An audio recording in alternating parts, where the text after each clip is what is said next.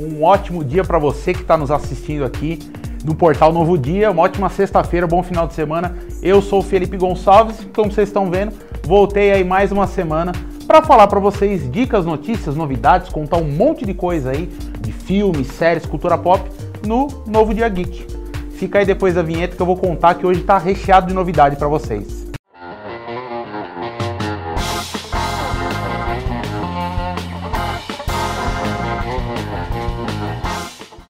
Pois é, pessoal, estamos aqui mais uma vez, mais uma semana, dessa vez para trazer uma boa notícia, afinal de contas a gente já falou muito sobre essa versão do diretor Zack Snyder da Liga da Justiça. E olha só, essa última quinta-feira, finalmente o filme estreou no HBO Max nos Estados Unidos.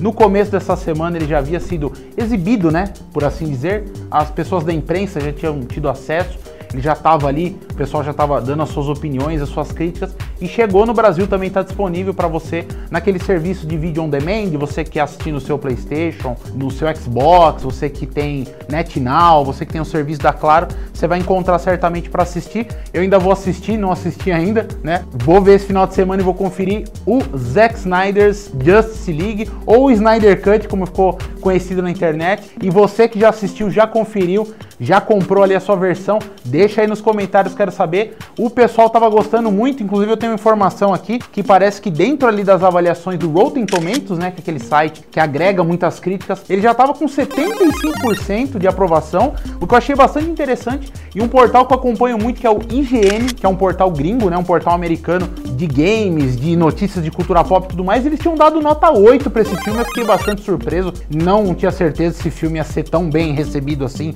pela pela crítica e pelo público, que só deixou eu mais curioso. Eu vou conferir esse final de semana e outra hora eu vou voltar para falar o que eu achei desse filme.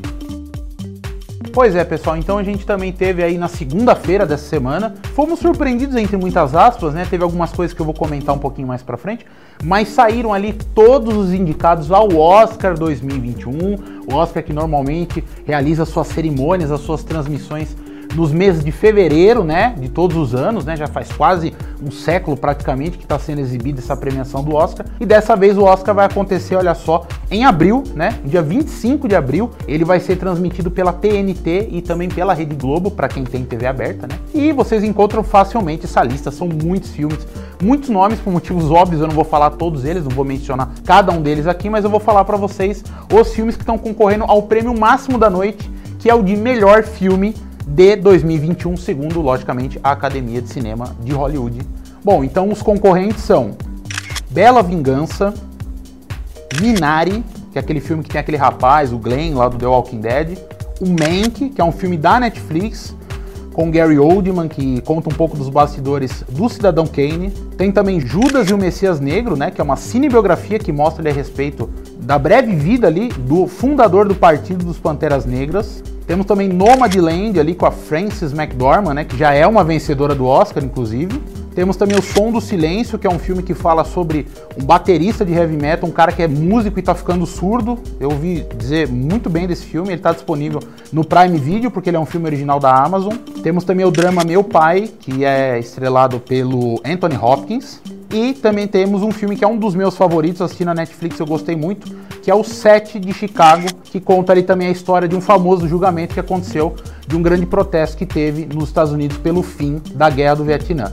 E tem uma coisa que eu gostaria de destacar aqui também, que são os, os esnobados do Oscar, né? Tem, todo ano tem, tem coisa que fica, fica de fora que eu acho que merecia ter tido um certo destaque. Eu já começo falando de destacamento Blood, que é um filme do Spike Lee, tá disponível na Netflix. Eu achei sensacional a história, as atuações, principalmente a do Deroy Lindo, que é um cara que também não tá concorrendo a premiação nenhuma. Isso aí eu acho que eu não, eu não faria, eu acho que eu daria uma chance para esse filme, principalmente para a atuação desse cara. Assim como também, mais uma vez, o Brasil ficou fora do Oscar, né? Mas isso, infelizmente, também não é novidade. Tava concorrendo ali com um curta-metragem batizado de Carne, que eu vim falar dele umas semanas atrás.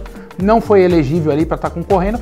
E a grande chance que o Brasil tinha, que era com Bacurau, o filme ali do Juliano Dornelles, do Kleber Mendonça Filho, que também ficou de fora da corrida pelo Oscar, mas eu deixo novamente essa indicação, já havia recomendado esse filme, esses dois filmes ambos, aliás, dê uma espiada.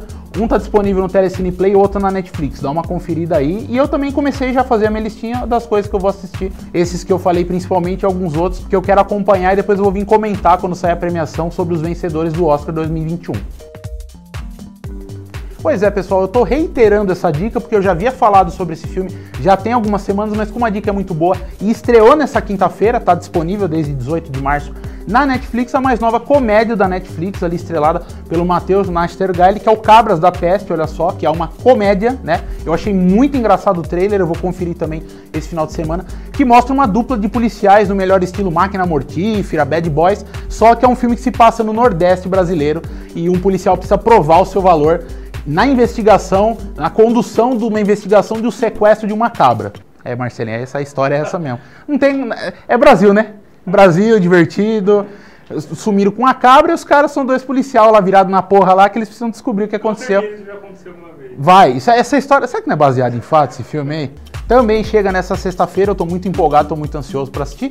Falcão e o Soldado Invernal, ou seja, baseado em todos os acontecimentos, tudo que envolve aquele núcleo da Marvel que é protagonizado pelo Capitão América. O Capitão América se aposentou por motivos óbvios, né? Quem assistiu o último Vingadores viu o que foi que aconteceu e agora tem toda essa saga pela substituição do Capitão América. O Falcão ficou com o escudo que foi presenteado ali pelo Steve Rogers e ele tá numa missão para enfrentar novos vilões ali junto com o Soldado Invernal e ao mesmo tempo o governo dos Estados Unidos tá para nomear um novo Capitão América, ou seja, eles não reconhecem o Falcão como sendo ali o portador do escudo, né, do Sentinela da Liberdade, como é conhecido o Capitão América, e o governo dos Estados Unidos mais uma vez tentando boicotar os super-heróis ali.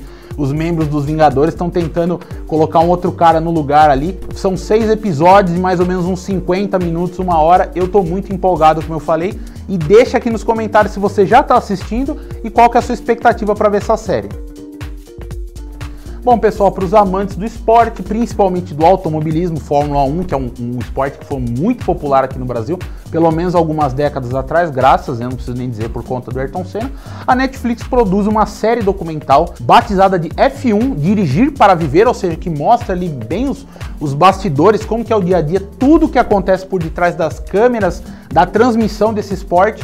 E agora chegou a terceira temporada, ou seja, fez muito sucesso as duas primeiras temporadas, como eu falei, é um esporte, né? Automobilismo, velocidade, adrenalina é uma coisa que mexe com a paixão das pessoas. E agora ganhou a terceira temporada, então você que já conferiu as duas ou não conferiu nenhuma, agora tá lá. Tem mais episódios para você assistir. Dessa vez acompanhar o que aconteceu na temporada de 2020, somado à questão do coronavírus, como que eles se viraram para continuar com as corridas. É bastante interessante.